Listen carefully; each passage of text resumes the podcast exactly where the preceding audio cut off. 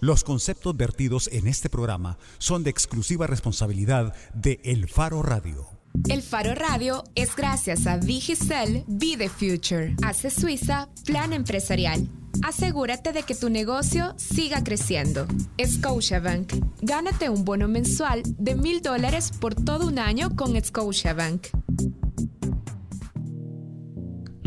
Buenas tardes, bienvenidos a El Faro Radio. Saludos a ustedes que tienen un dolor de cabeza horrible y que siente que le están taladrando eh, el cerebro. Le saluda Oscar Luna. Y me, acordé que hoy en la mañana me habló la Karen Fernández. Ya regresó de México y me dijo que mientras vos estés aquí, Nelson Rauda, ella no va a poner un pie en el programa. Vaya, Así que, que venga el martes. eh, así está, la, situ- así está la situación No, aquí. qué yuca, ¿Qué tal, yuca. Nelson? Bien, aquí extrañando a la Karen, aunque, aun- aunque ella no sienta lo mismo, no haya reciprocidad.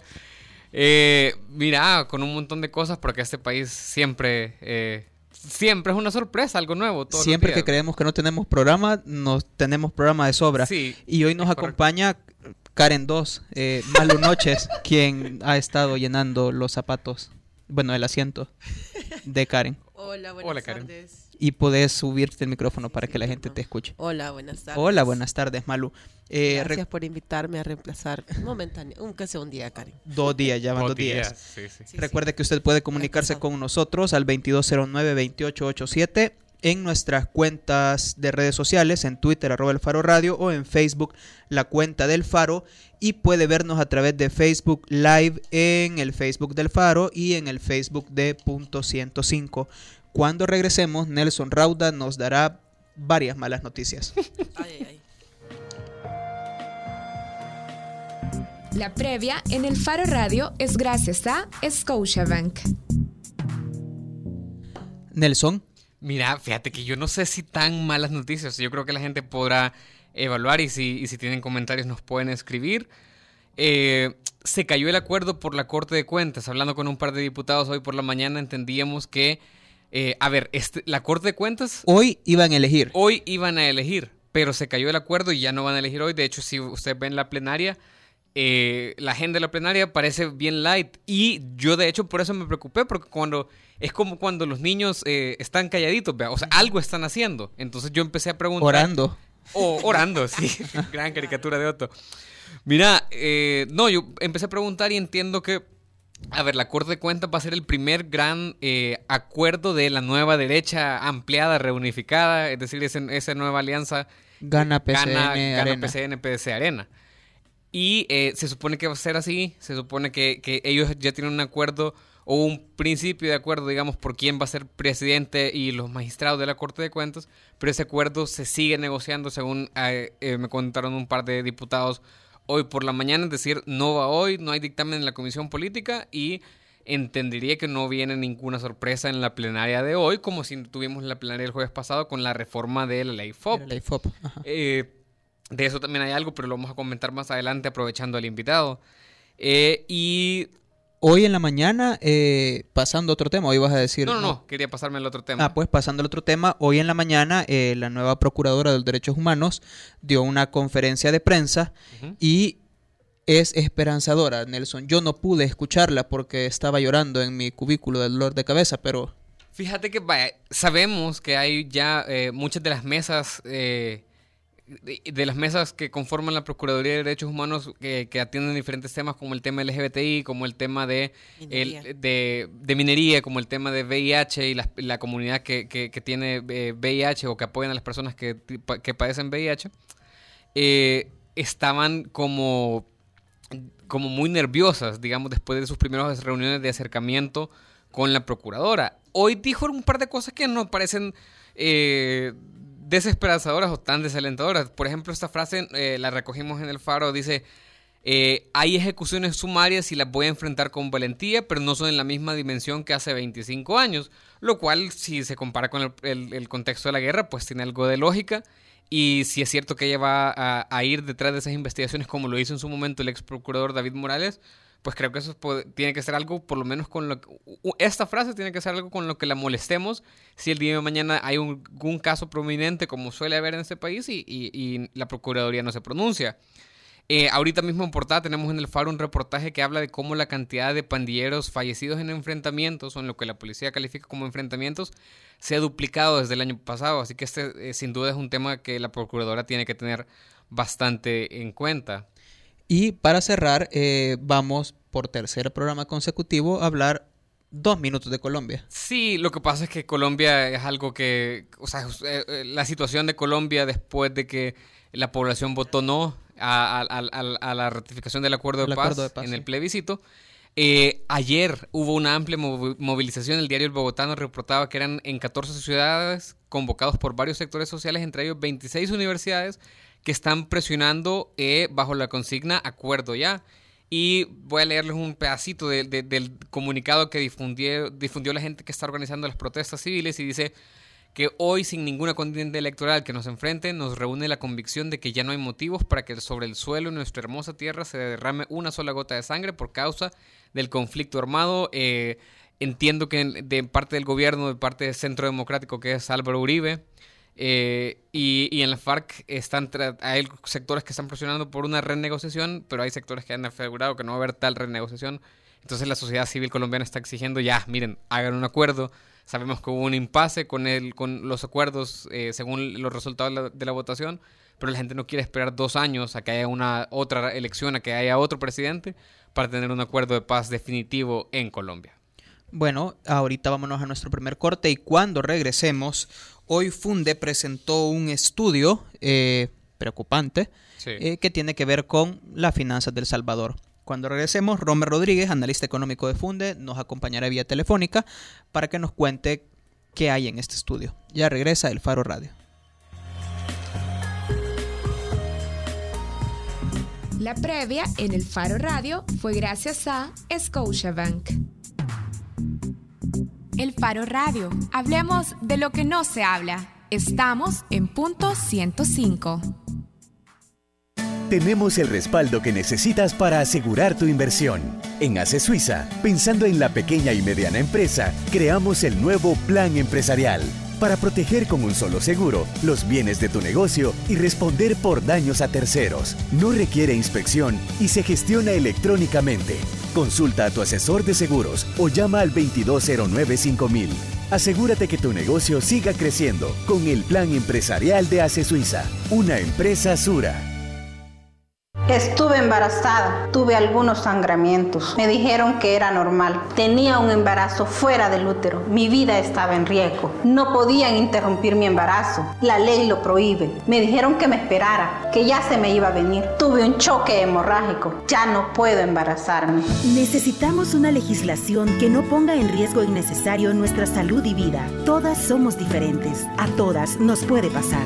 Agrupación Ciudadana por la despenalización del aborto.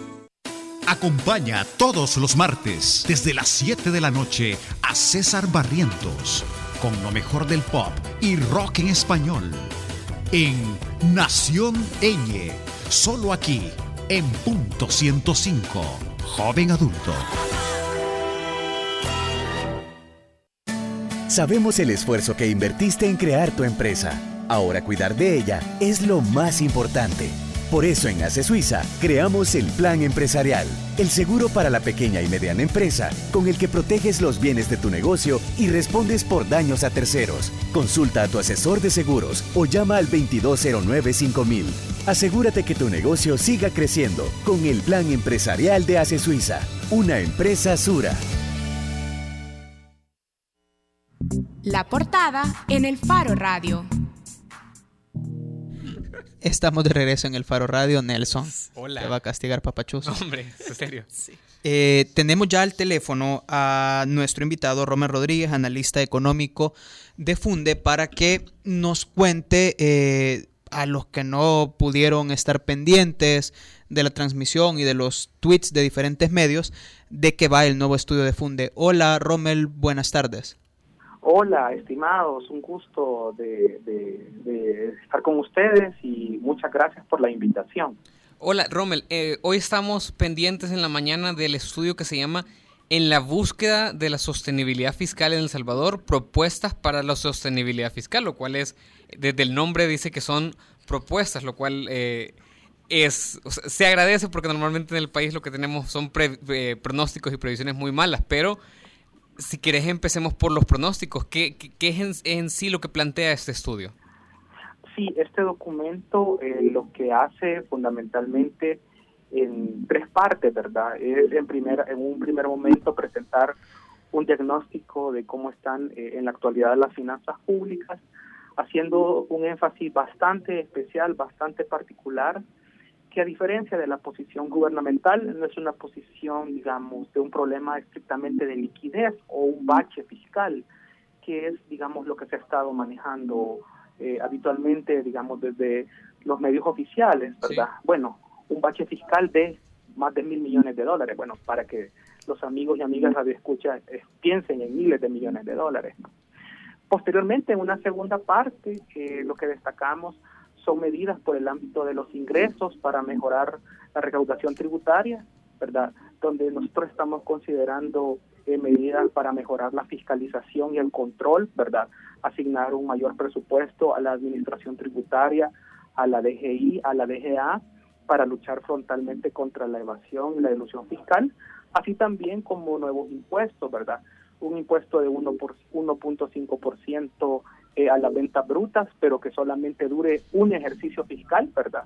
Solamente un ejercicio fiscal, es decir, que eh, solamente un año de duración, eh, también un impuesto predial, ¿verdad? Que se implemente. Y por el lado del gasto, pues medidas de eficiencia del gasto para contener, digamos, la expansión, especialmente en las áreas que no estén relacionadas al gasto en educación, a salud y en seguridad, es decir, que en otros ámbitos, pero digamos, resguardando el gasto en educación, salud y seguridad. Y finalmente, bueno, son unas, eh, unas proyecciones de cuánto podría generar esta, estas propuestas y según nuestras estimaciones esto podría generar por el lado de los ingresos como por el lado de los gastos, digamos, una consolidación que estaría eh, rondando los 1.330 millones de dólares, lo cual podría reducir el déficit fiscal hacia el año 2021 y también eh, contener la evolución de la deuda pública. Rommel, eh, vamos por partes, porque eh, muy bien nos estaba desglosando cómo está indexado el estudio. ¿Cuál es el, diagnóstico actual de las finanzas, que era la primera sección que usted que, decían o que este estudio muestra? ¿Cuál, cuál es la situación en, en el análisis de Funde?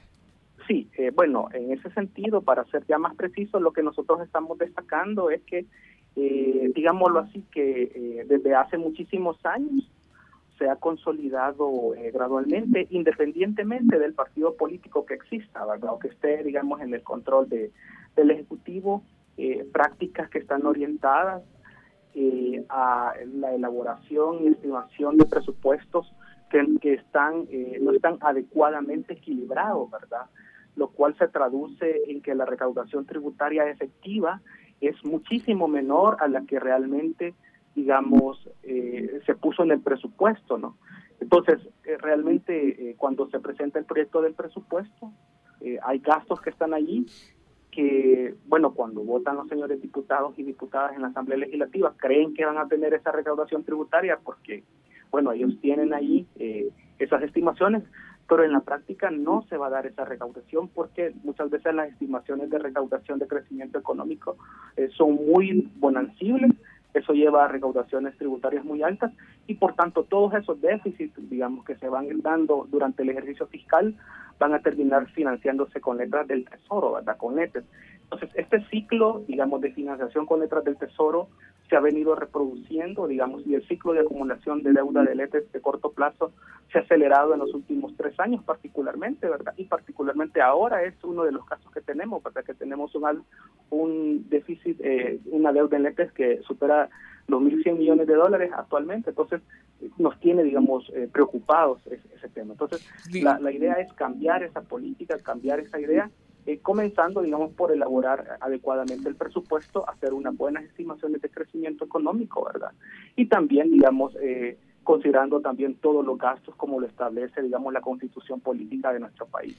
Rommel, también eh, tendremos otro componente muy importante, ¿verdad? Solo antes de, seguir, Rommel, el tema del, ¿sí? para, para que la gente nos, nos vaya también entendiendo eh, eh, adecuadamente. Las LETES son la tarjeta de crédito del Estado y cuando nos referimos a la, a la deuda de corto plazo, esa es la que tiene un periodo menor de eh, menor o igual a 360 días, ¿verdad? Correcto. Sí, de eh, hecho, eh, la constitución política establece de que en el presupuesto se estable, se va a establecer la deuda flotante, ¿no? Y el gobierno no es no es nada malo, digamos, que pueda emitir letras del tesoro, pero eh, estas son para deficiencias temporales en la caja, digamos, cuando no se alcanzan los ingresos tributarios. Pero si constantemente, digamos, tenemos desfases considerables, entonces eso, eso que es temporal se va a convertir en estructural, como ha sucedido en nuestro país, ¿verdad? Y eso, digamos, va minando gradualmente el déficit fiscal y la sostenibilidad de las finanzas públicas. Y, para saber si te entendió bien, entonces ahorita mismo tenemos en la tarjeta de crédito una deuda de 1.100 millones que hay que pagar en menos de un año. Exactamente, o sea, dicho de una forma bien sencilla, así como tú lo has dicho, es excelente, o sea, y acá, digamos, hoy tenemos 6 de octubre, ¿verdad? Sí, sí.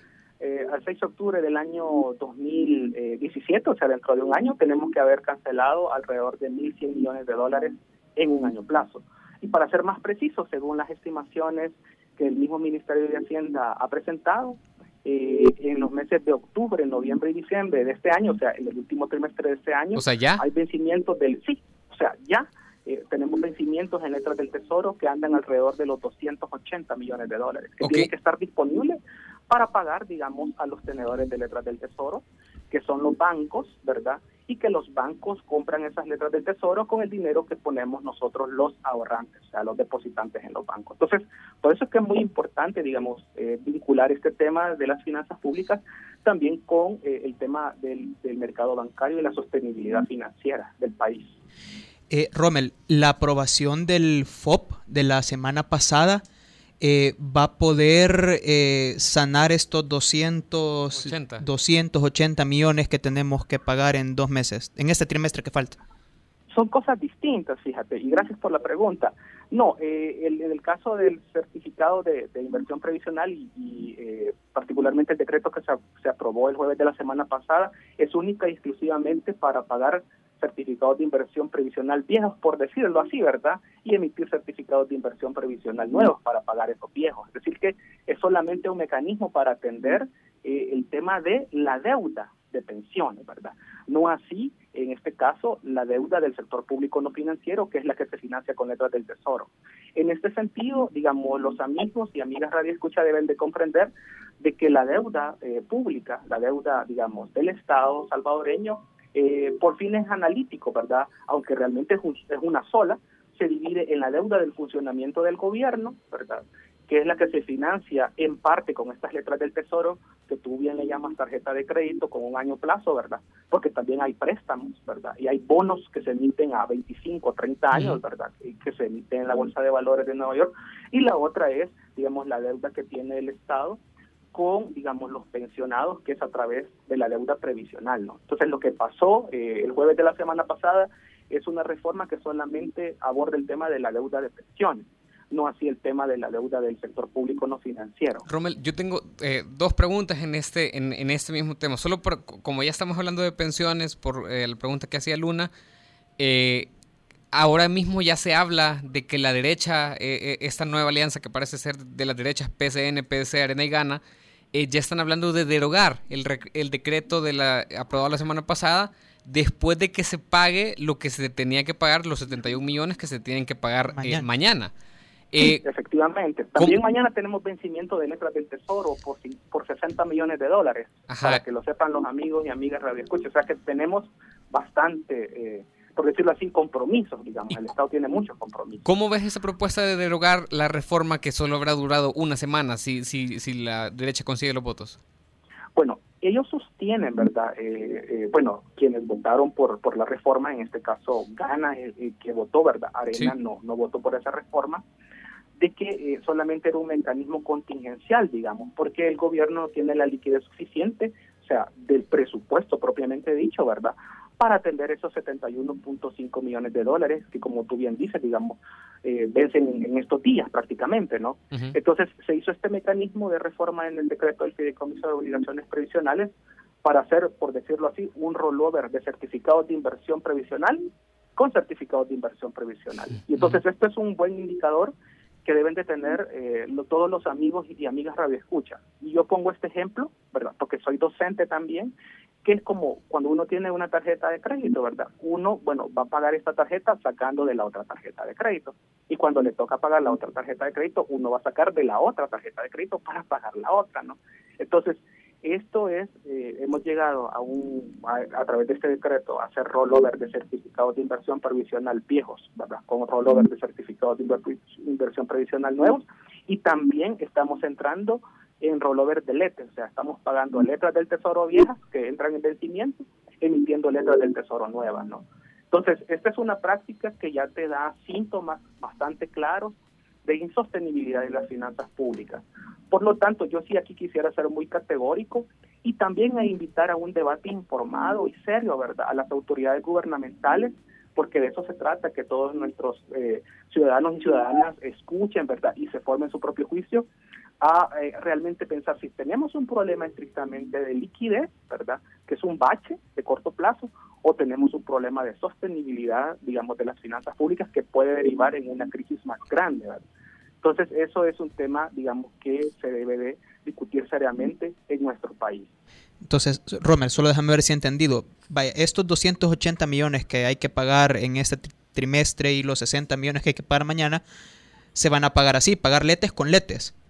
Sí, eso es lo que nosotros hemos estimado, porque la nueva recaudación lo que está sirviendo es para pagar los compromisos del día a día del gobierno, más recordemos también que tiene algunas deudas atrasadas, por lo menos al mes de agosto de este año había unos retrasos en pago que rondaban los 200 millones de dólares, ¿verdad? Ok, eh, y ya viendo más a futuro, ustedes estas propuestas eh, las hacen, obviamente ya nos, nos, ha, quedado muy claro que tenemos obligaciones ya y que El Salvador es el equivalente a Alan Harper de Two and a Half Men, eh, pero que eh, en el futuro, ustedes en, en su estudio hablan de 2019. Estas propuestas vienen a tratar de apalear lo que se viene en 2019 que ustedes han calculado que es qué? Sí, lo que pasa es que ahorita, y, gracias por tu pregunta, porque ahorita hemos estado hablando de compromisos de corto plazo, o sea, certificados de inversión previsional y letras del tesoro en los próximos meses. Pero eh, en nuestra investigación que presentamos en esta eh, mañana, también hemos identificado que hay vencimientos de bonos, ¿verdad? Que son ya montos más grandes. No estamos hablando de 60 millones ni de 70 millones, sino que estamos hablando de montos que van desde 150 millones a 800 millones. Entonces, es el año 2019 nosotros tenemos vencimientos en eurobonos, que son los que se emiten en la Bolsa de Valores de Nueva York, ¿verdad? Que andan rondando los 2 mil millones de dólares. Entonces, eh, estamos eh, viendo de que tenemos que tomar medidas más integrales eh, en el largo plazo, ¿verdad? No solamente agotarnos en este pacto, digamos, y lo destacamos así, que ahorita pareciera ser o se malentiende que el pacto fiscal o el acuerdo fiscal es, ese acuerdo que la población está queriendo que llegue Arena y el FMLN. No, ese es un primer paso para solventar un problema de liquidez y de la caja en el corto plazo. Posteriormente a eso, si las fuerzas políticas se ponen de acuerdo, lo ideal sería que el gobierno invitara a o sea, un gran acuerdo y un pacto fiscal donde eh, participaran diversos sectores de la población, ¿verdad?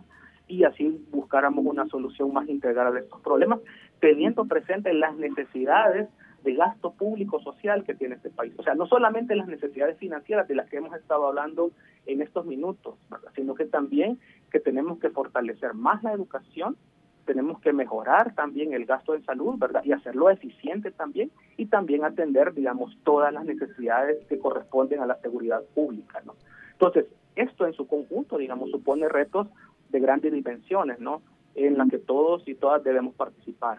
Rommel, eh, pasándonos un poco ya a la segunda parte de su estudio, eh, ustedes dicen que el origen de la crisis actual son los presupuestos incompletos o falsos. En el Faro hace una semana revelamos que los últimos tres gobiernos han maquillado las cifras del PIB y que en realidad somos más pobres de lo que nos hacían decir. La salida para la crisis empieza por sincerarse con los presupuestos, ¿entienden ustedes? Sí, fíjate que de hecho ese es un elemento que nosotros hemos estado abordando acá al interior de Funde. Si tú te recuerdas, cuando fue el equipo de transición eh, del gobierno del de el expresidente Saca al expresidente, al, al expresidente Funes, ¿verdad? Que fue en mayo ese encuentro del año 2009.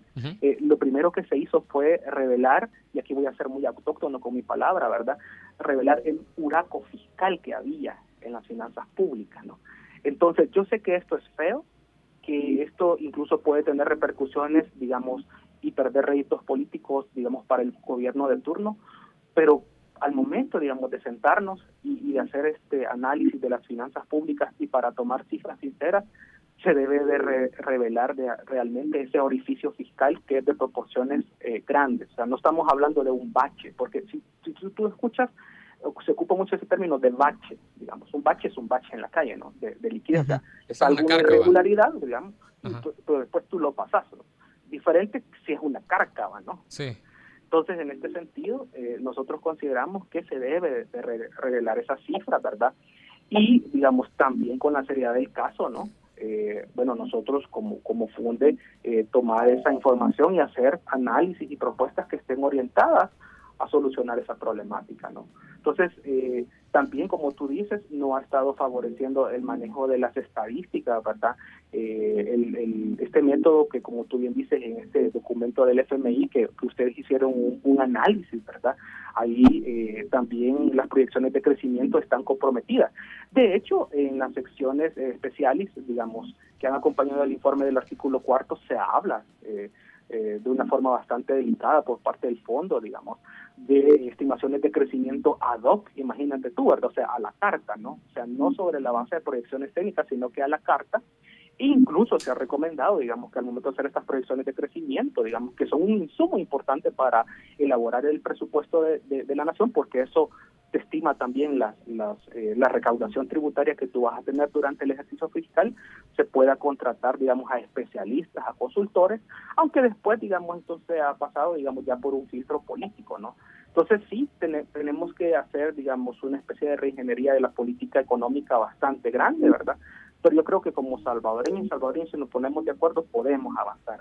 Ahorita, digamos, la luz, digamos, se ve muy lejos dentro del túnel. Rommel, eh, vía Twitter nos llega una pregunta de Nelson García, solo que... Guzmán. Nelson Guzmán, ah, lee la voz porque a mí no me carga. Dice, ¿qué debe hacer el GOES para no seguir endeudándose sin afectar a los más pobres? Sí, esa es muy buena pregunta eh, de Nelson Guzmán. Bueno, en este caso, para no afectar a las personas de más escasos recursos, digamos, es que debe empezar a hacer los ajustes, digamos, por el lado de aquellos eh, recursos que ellos están utilizando, digamos, no de la manera más eh, eficiente. Es decir, que como ahorita se ha comenzado eh, en el esfuerzo, como bien dijo el ministro de Hacienda, de evitar el default a toda costa, ¿verdad? Entonces ahorita la prioridad, digamos, en, en, los pagos que debe realizar el gobierno debe de ser, obviamente, mantener el gasto social, ¿verdad? Y hacerlo eficiente mantener eh, el pago del servicio de la deuda pública y lo demás ¿verdad? viene por añadidura, o sea, eh, habrá que eliminar eh, o transferir los recursos, digamos, de partidas suntuarias u onerosas hacia estos, digamos, programas que son de asistencia y de apoyo social a la población, ¿no? Obviamente teniendo en cuenta, digamos, que sean más equitativos, ¿no? Porque lo que estamos viendo es al contrario. Si tú te fijas, eh, se está priorizando el pago del servicio de la deuda pública, ¿verdad? Porque no queremos entrar en un default financiero, porque eso significaría cerrarnos las puertas en el mercado internacional, pero eh, ya hay algunos atrasos en las alcaldías, vemos también un atraso en algunos programas sociales, ¿no? Pero aún son leves, no son muy grandes, ¿verdad?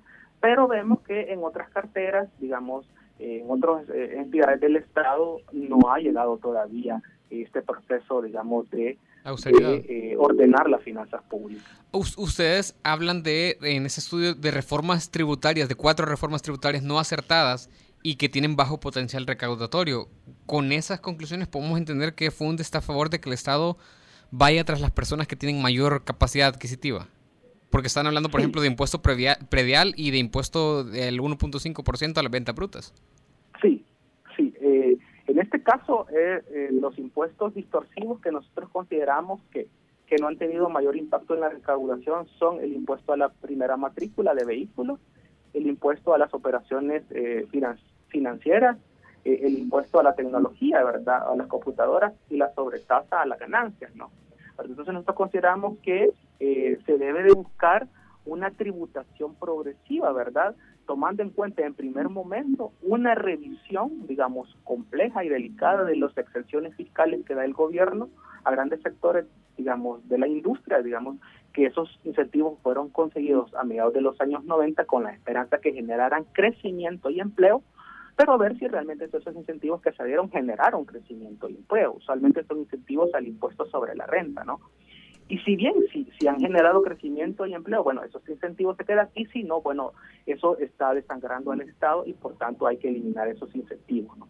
De allí lo demás es fortalecer eh, el aparato administrador tributario, especialmente en el ámbito de la tributación internacional.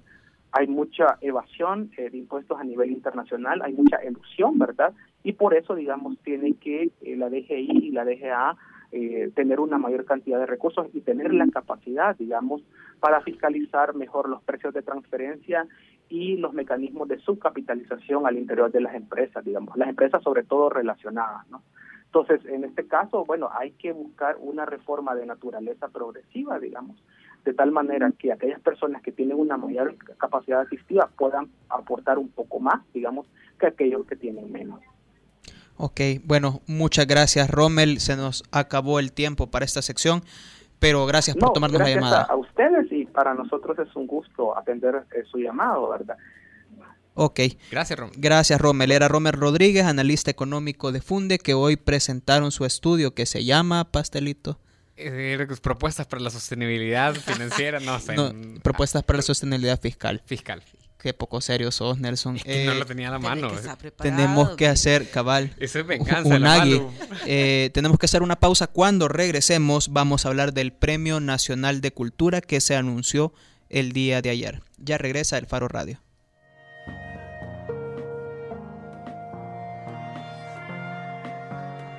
El Faro Radio. Hablemos de lo que no se habla. Estamos en punto 105. Soy la mamá de Luisito. Estoy embarazada de nuevo. Los médicos detectaron que el feto no tiene cerebro y que al nacer morirá. Tengo lupus. Mi cuerpo se va deteriorando cada vez más. Estoy desesperada. La ley contra el aborto no les permite interrumpir mi embarazo aun y cuando mi vida está en riesgo. Quiero vivir y ver crecer a Luisito. Necesitamos una legislación que no ponga en riesgo innecesario nuestra salud y vida. Todas somos diferentes. A todas nos puede pasar. Agrupación Ciudadana por la despenalización del aborto. Tenemos el respaldo que necesitas para asegurar tu inversión. En ACE Suiza, pensando en la pequeña y mediana empresa, creamos el nuevo Plan Empresarial para proteger con un solo seguro los bienes de tu negocio y responder por daños a terceros. No requiere inspección y se gestiona electrónicamente. Consulta a tu asesor de seguros o llama al 2209 5000. Asegúrate que tu negocio siga creciendo con el plan empresarial de ACE Suiza, una empresa Sura. Le diagnosticaron cáncer de paladar a mi hija. La mandaron al hospital de maternidad. Tenía dos meses de embarazo, iban a ser gemelos. Murió con los fetos adentro, porque la ley contra el aborto no le permitió a los médicos darle tratamiento para su cáncer. Se supone que las madres no tenemos que enterrar a nuestras hijas. Necesitamos una legislación que no ponga en riesgo innecesario nuestra salud y vida. Todas somos diferentes. A todas nos puede pasar. Agrupación Ciudadana por la despenalización del aborto. Si al escuchar este sonido sabías que podías contra el mundo, tu ADN es joven adulto. Punto 105. Solo éxitos. Bajo la lupa en el Faro Radio. Es gracias a C Suiza Plan Empresarial. Asegúrate de que tu negocio siga creciendo. Bienvenidos de nuevo al Faro Radio. En Bajo la Lupa vamos a hablar del el Premio Nacional de Cultura que eh, Malu Noches, la reportera cultural del Faro, nos va a contar a quién se le dio y por qué motivo. Malu. Bueno, ayer la Secretaría de Cultura anunció que los ganadores del Premio Nacional de Cultura 2016 dedicado a la rama de música popular era para Yolocamba Ita. Eh, este es, son ellos, Malu? es- ellos son un grupo de trova que tiene 41 años de existencia. Ellos nacieron, digamos, como música de protesta en la época de la guerra. Eh, y digamos, eh, uno de los parámetros que, tomaba en cuenta el jurado para su decisión era el, impacto cultural y la trayectoria que hubiera tenido eh, los grupos nominados. Ellos resultaron ganadores de un total de 18 postulaciones, entre los que mencionaron que los finalistas eran obviamente ellos, que son los que ganaron, la, la Orquesta de los Hermanos Flores, eh, los Torogoces de Morazán y la banda Tepenguani. Eh, con toda la gente que he hablado sobre el tema me dicen, bueno, en realidad los Torogoces y Tepenguani más o menos tienen como la misma línea de Yolocamba y Ta. Eh, no todos tienen como la misma trascendencia musical que los ganadores y bueno, el caso de los hermanos Flores que ya iba como a, una, a una cosa mucho más tropical que se separa un poco de esta línea social que tiene, por ejemplo, Yolo Cambaita y los otros dos finalistas que mencionaste. Exacto. Eh, trato de hablar con Lorena Cuerno, pero no me contesta, tal vez te contesta. ya, ya intentamos hablar con Lorena Cuerno, que fue parte del, eh, del jurado que eligió. Vos tenés ahí todas las a todo el jurado. El jurado fue, sí, me equivoqué de comunicado. Este, el jurado estuvo conformado por Lorena Cuerno, por Alfonso Morazán, por Moisés Anaya, por Fedor Ortiz y por Ángel, que no recuerdo su apellido ahorita. Duarte, Ángel Duarte. ¿Qué es lo que hacen ellos, Malu? A ver, este, las bases del Premio Nacional de Cultura establecen que, bueno, primero es el titular quien decide a qué, qué rama del arte se va a premiar. Entonces, este año, eh, si viene regalado, la Secretaría de Cultura dijo, bueno, hicimos un análisis de cuáles han sido las, las ramas del arte que han sido premiadas en los últimos tiempos y cuáles hacían falta. Entonces, de hecho, hay que recordar que en eh, la historia del Premio Nacional de Cultura solo dos veces han sido ganadores músicos.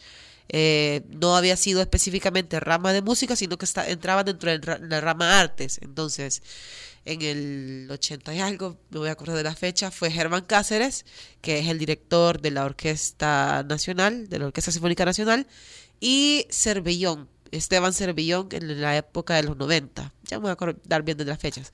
Este, y hay que recordar que también son músicos académicos. Es primera vez que se entrega un Premio Nacional de Cultura a, músico, a música popular. ¿Qué, significa esta ah, diferencia que nos estás haciendo? Sí, perdón, yo no terminé de explicar qué hacía el jurado. Voy a terminar de responder eso. Este, entonces luego se escogen los jurados que se supone que tienen que cumplir cierto, bueno, para empezar que sean conocedores del tema, no puede ser solo como, ay, bueno, se me saqué de la manga a esta persona y ya. Eh, todos son músicos, Lorena Cuerno es, eh, tuvo una banda de rock, hay dos de ellos, de los jurados que son este, productores musicales, uno es músico académico y el otro tiene una maestría en guitarra y no sé qué. Bueno, entonces se reúne el jurado y lo primero que tienen que hacer es eh, evaluar si dentro de las propuestas, para empezar, no había ninguno de ellos, porque si estaba uno de ellos, tienen que decir, no, no puedo porque obviamente hay conflicto de interés. O si hay alguien que ellos conocen, también tendrían que desconocerlo. Es decir, decir o de retirarse. Entonces ahí se empieza a establecer eh, quién más. Ellos explicaron que como el término música popular era tan amplio, ellos lo definieron como la música que nace del pueblo. Eh, y a partir de ahí también evaluaron la originalidad, la originalidad de, la, de la música y las letras y cómo estas habían impactado de alguna manera en el, en el ámbito cultural. Te voy a parar ahí porque para hablar de esto de la música popular eh, invitamos a Gerson Biches, eh, un periodista que publica en Factum que ha tenido programas de radio y que es una de estas voces, es el Horus vía corta de nuestra generación. Hola Gerson, ¿cómo estás? ¿Qué onda? Algo ambiguo también tu definición.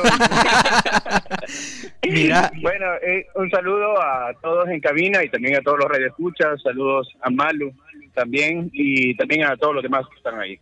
Gracias, Gerson. Mira, eh, yo paré a la malo en esto de lo de la música popular, porque de hecho, eh, ya fuera de broma, eh, sos una persona que conoce un montón y que tiene un rango bien amplio en conocimiento musical eh, nacional e internacional. Entonces mi pregunta va para aquí, mira, esto que sea el primer premio de cultura que esté dedicado a la música popular, ¿crees que Yolocán Baitá es quien lo debía ganar primero? Mira, eh, eso está como bien difícil de responder, ¿verdad? Porque definitivamente hay muchas expresiones de música popular en El Salvador que son importantes y trascendentales para, para toda la cultura, no solo para la música. Pero, ¿sabes? A mí me llamó algo la atención de que dijo Franklin Quesada en su mismo discurso que recibió y que dijo que este también se lo merecerían los sorogoces de Morazán, Cutumay Camones, eh, mencionó a, varios músicos populares y a varias bandas que han sido parte de, de lo que ahora se ha denominado música popular. Y eh, yo creo que eso también es interesante porque creo que ellos mismos están conscientes de que es una forma simbólica de por fin reconocer, como bien lo dijo Malo, algo que esté fuera de la academia, algo que nazca no necesariamente desde salones de, de clase donde te explican cómo tiene que ser la música, sino una expresión, digamos, más espontánea, más genuina, no por eso menos trabajada, y que y que yo creo que es un paso importante, porque si seguimos viendo la música eh, o que un premio de cultura nacional solo puede ser recibido por algo, por música académica en el sentido más amplio de la palabra, es decir, incluyendo parte del jazz, eh, es muy inicios del siglo pasado, ¿ya? Y hay que entender que la cultura es más amplio que eso. Y así que yo creo que Yolo Cambaíta quizás no es el único que lo puede haber recibido, pero yo creo que es bastante importante que ellos lo hayan recibido. ¿Por qué crees, Gerson, que esto, como nos estaba contando Malu, este, las nominaciones para este premio hayan sido las más bajas que ha recibido eh, la Secretaría en los últimos años? Mira, uno puede ser por el desconocimiento. Este mismo grupo no lo conoce mucha gente. O sea, y bueno, vos lo sabés, Oscar, has estado también siendo parte de, los músicos salvadoreños, sabes lo difícil que es que realmente la población se apropie de música original producida acá. Y en el caso de Yolo Cambaíta, es más famoso fuera de El Salvador que en El Salvador. O sea, han hecho giras impresionantes en Europa, en Estados Unidos, pero acá, o sea, baja un concierto de ellos y somos las mismas personas siempre. ¿Ya has ido a un concierto de ellos? Sí, he ido a varios. Eh, tuve la oportunidad cuando era estudiante de la Universidad de El Salvador de ir a varias presentaciones de ellos. Ya, bueno, esa era la pregunta que yo quería hacerte, Gerson. Muchas gracias por recibirnos la llamada. Buenísimo. Saludos. Cuídate. Adiós. Entonces, Mal, vos también tuviste oportunidad de hablar eh, ayer con, estás haciendo un, ¿qué? una recopilación de opiniones sobre, sobre este premio. Eh, ¿Con quiénes has hablado y qué te han dicho sobre eh, Yolocan Baita como eh, el Premio Nacional de Cultura 2016? Sobre todo, Malo, porque nos decías la trascendencia cultural de El el impacto cultural. Entonces, ¿nos puedes ayudar a dimensionar eso? Eh, a ver, el jurado lo definía como, eh, más que, vaya, sí se dice, habla de música popular, pero no es tanto que, es decir, que sea porque, porque pegó, sino este, que realmente ha este, significado algo para la gente. Entonces, este, estamos hablando de música, de música trova, que nace en tiempo de, eh, de protesta, que nace en tiempo de la guerra. Entonces, eh, y la definición que ellos tenían música que nace del pueblo y todo esto, digamos que va bien de la mano con eh, lo que se definía también en las bases. Eh, yo he hablado con un par de personas, entre ellos Luis Aguiñada, Beatriz Alcaine y Oscar Alejandro, que bueno, este Oscar Alejandro y Beatriz Alcaine sí me decían así como, bueno, este tiene sentido. Eso solo para que la gente escuche, eh, Ah. ¿Quiénes son ellos? Bueno, Beatriz Alcaine estuvo con nosotros Claro. la semana pasada, que es la, fun- la fundadora de La Luna. Aunque no le gusta que le digan así. Ajá, bueno, la que impulsó la luna. Y bueno, ella me, me- me decía, eh, leyendo las bases, en realidad sí, este, yo también se lo, si yo hubiera sido jurado, me dice, yo también se lo hubiera dado a Locamba. Y Taita ya me confundí con, con la forma en la que lo pronunciaba Gerson. Este, porque eh, le parece que eh, tiene un eh, parte de un momento histórico y que tiene contenido trascendental sus letras. Este, y además me mencionaba ella que también hay que tomar en cuenta eh, las circunstancias de quiénes son las personas que están llevando las riendas de la cultura ahorita. Ella me mencionaba algo bien importante que me decía, Yo no creo que ellos hubieran podido ganar este premio en cualquier otro gobierno de los que hemos tenido anteriormente. Ni en el de Funes. Me dijo que tal vez ahí porque Napoleón había trabajado de la mano con Banda Piñato haciendo eh, algo de Monseñor Romero, entonces dice, bueno, tal vez ahí. Pero que los anteriores ya no se imagina ningún gobierno de arena, por ejemplo, eh, dándole este reconocimiento a, a Yolocamba. Nos decías otras opiniones también que ya, Sí, ya la otra persona era Oscar Alejandro, que el buena me va a decir Oscar Alejandro es un jazzista, es uno de los pocos, siendo el único salvadoreño que ha ido a participar a una botis, no es uno de los pocos, porque hay varios, ya me acordé. Eh, y tiene una canción genial nacional que se llama Gaviota, que creo que la he escuchado, no, ustedes también jóvenes, pero mucha gente la ha escuchado. Es, un- es uno de los mejores tres bajistas de la historia de El Salvador, seguro.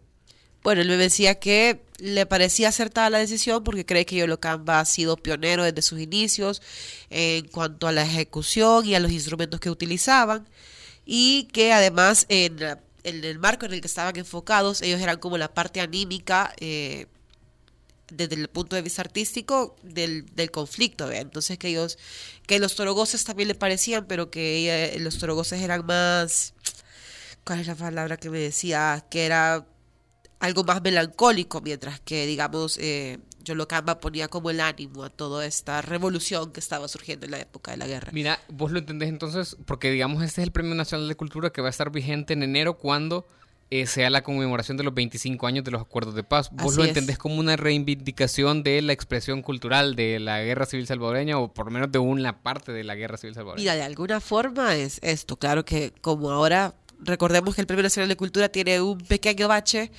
eh, que en 2013 se cambiaron las, se cambiaron parte del reglamento en el que decía que bueno el jurado solo iba a escoger una terna y que el presidente de la República iba a escoger quién era el ganador.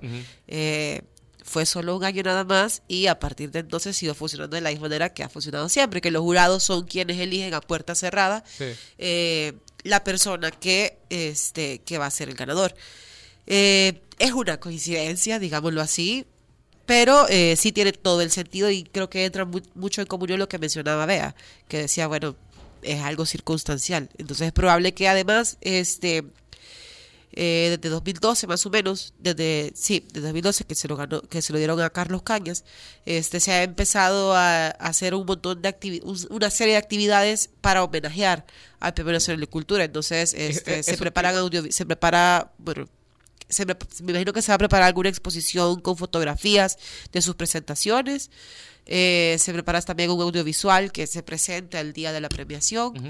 Eh, y me imagino que habrá algún tipo de presentación de ellos, porque ellos mismos mencionaban ayer, Franklin decía que ellos están en una especie de sabático, pero que no dan por muerto el grupo, es decir, se activan de vez en cuando para algunas presentaciones, no tienen montada una gira de, bueno, vamos a recorrer siquiera El Salvador para llevar nuestra música, pero sí decían que, que esta es una oportunidad para ellos, para que las nuevas generaciones también conozcan su música. Nos estabas contando también de eh, Luis Aguiñada, que es el, el fundador de un grupo que tampoco van a conocer ustedes dos, que se llama Espíritu Libre, pero que es un grupo bien Es- es importante. discriminación eh, por la juventud. Aquí, aquí en El Salvador, ¿qué te decía él? Ah, bueno, él me decía que no quería dar específicamente una opinión sobre Yolocamba, pero que eh, respecto a la forma en la que estaba diseñada en las bases para este premio, cree él que tal vez se podía haber hecho de una forma más específica. Le parecía a él que era un poco, eh, no raro, pero que no, quizás un poco injusto, meter a todo dentro del mismo Huacal, porque decía, bueno, si pensamos en música popular, yo pensaría en música popular tropical, eh, música popular romántica, balada, y en música popular rock. Eh, y decía que había que establecer categoría porque eso permitiría evaluar con los mismos criterios a cada uno de estos. Entonces me mencionaba, por ejemplo, eh, el- yo le mencionaba, bueno, entre los finalistas estaba la orquesta de los hermanos Flores y él me decía, bueno, en realidad me parece que más que los hermanos Flores como, como grupo, eh, Tito Flores ha sido una parte importante para el desarrollo de la música tropical aquí.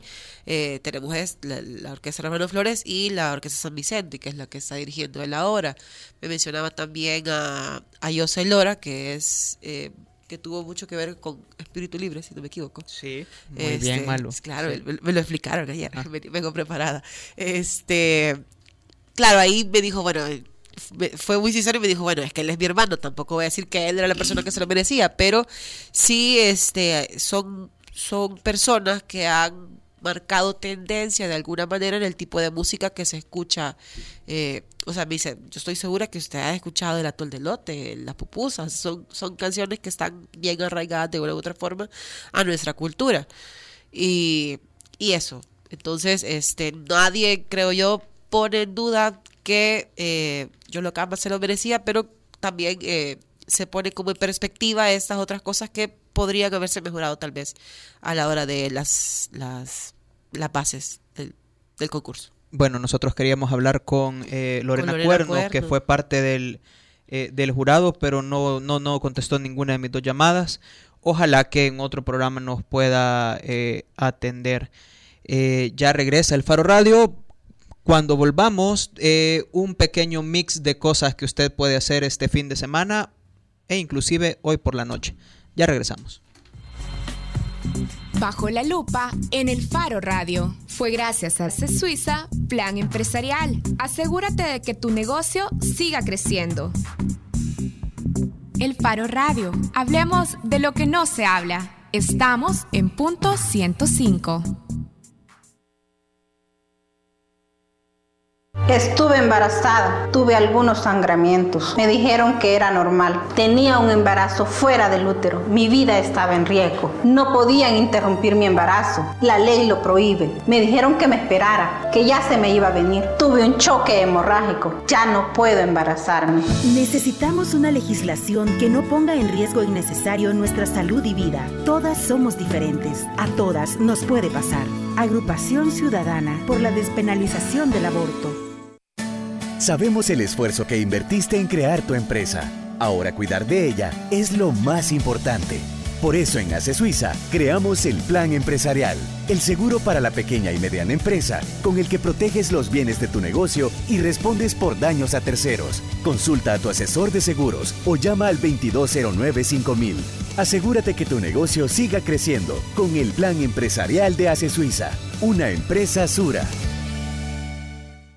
Soy la mamá de Luisito. Estoy embarazada de nuevo. Los médicos detectaron que el feto no tiene cerebro y que al nacer morirá. Tengo lupus. Mi cuerpo se va deteriorando cada vez más. Estoy desesperada. La ley contra el aborto no les permite interrumpir mi embarazo aun y cuando mi vida está en riesgo. Quiero vivir y ver crecer a Luisito.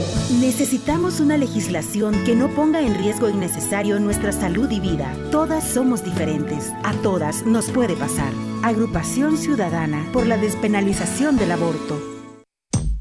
Si viste a Will Smith en El Príncipe del Rap antes que en el Día de la Independencia, tu ADN es joven adulto. Now this is a story all about how my life got flipped, turned upside down. Punto 105. Solo éxitos. Estamos de regreso en el Faro Radio, nos agarró así desprevenido. Eh, Malu, vos fuiste a ver el día de ayer el nuevo documental de Marcela Zamora, Comandos. Y eh, recomendás que la gente lo vaya a ver porque solo va a estar una, semana, en cartelera. O sea, sale el 13 de octubre, que es jueves de la otra semana. Sí, jueves. Eh, ¿Está para irse a ver? Creo que hay que ir a verlo porque nos pone de frente ante una realidad que, bueno, todo el mundo es como, ah, sí, comandos el momento, comandos el momento. Es decir, hemos escuchado hablar de ellos. Hay mucha gente que los confunde con la Cruz Verde, que aquí eh, pues de, entrada les digo que no son lo mismo. Este, entonces creo que está bien porque eh, creo que está bien que vayamos a verlo para conocer esa realidad eh, que, que esta gente pues con la que vive día a día y que también es todo el mundo creo que tal vez por eso lo reconoce, son los que siempre están ahí cuando hay algún accidente, cuando hay que ir a recoger un herido, etcétera, etcétera. Entonces, mm, dense la vuelta por Cinepolis Galerías. ¿Solo ahí está? Solo ahí está. Solo ahí. ¿Qué, la vuelta para. ¿Qué más vas a hacer este fin de semana, Malu? Porque el tiempo se nos, se nos está yendo volando.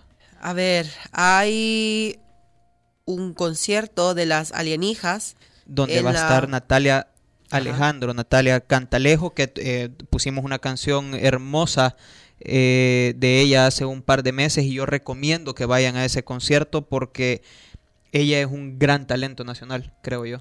¿Cuál canción? Eh, se llamaba eh, Hoy tengo sueño. Ay, yo me acuerdo de esa ¿Vos te canción. acuerdas de esa canción? Es una muy buena canción. Es genial. No, de verdad, sí me acuerdo. La malo me estás vi- viendo con cara de escepticismo, pero sí me acuerdo de esa canción porque es de esas raras canciones que recomienda Oscar Luna que de hecho me gustan. Ya. Ah, bueno. El, espérate, hay Ah, que sí. dar la, la general Dale, del evento, sí, perdón. que es el sábado en la Alianza Francesa y déjenme ver si la entrada es gratis, yo creo que sí. La entrada vale. 4 dólares el cover en la Alianza Francesa a las 8 de la noche. Tendrán sangría a 2.50 y cerveza de barril a 1.50. ¿Vos qué vas a hacer este fin de semana, Nelson? Quisiera copiarle la, la respuesta de la Malu Noche, la respuesta que nos dio fuera de ir. No sé, pero si tenés algo que recomendar, porque este, este sábado no hay Premier League, así que estoy bastante... Tengo algo que recomendar. Es hoy, de hecho, vamos a irnos con una canción de ellos. Hoy Clarence eh, presenta su primer EP eh, en Zanzíbar a las 9 de la noche. La entrada es gratis, como todos los conciertos de Zanzíbar. Y eh, va a estar abriendo este show eh, Fox the Kid, que es el grupo de Vicky Interiano, que es, un- que es parte de Voltar. Y vayan a verlos. ¿Qué tocan ellos? ellos tocan rock. Ok. Fox the Kid toca como punk rock Ajá. y Clarence toca rock. Así, a secas, rock a secas. Ya vas a oír una canción de ellos. Eh, ¿Por qué tiene que ir a verlos? Para que en un futuro no pase lo que le pasó a Yolocan Baitá y nadie sepa por qué le están dando un premio, nadie sepa cómo suenan y... ¿Vos crees que le van a dar un premio? No, jamás. Pero, eh, pero sí creo que hay que escucharlos. Eso es todo. Porque porque creo, no, porque creo que es un gran esfuerzo. Eh, esto se llama Estremeces de Clarence. Nos vamos y nos escuchamos el martes. Adiós. Chao.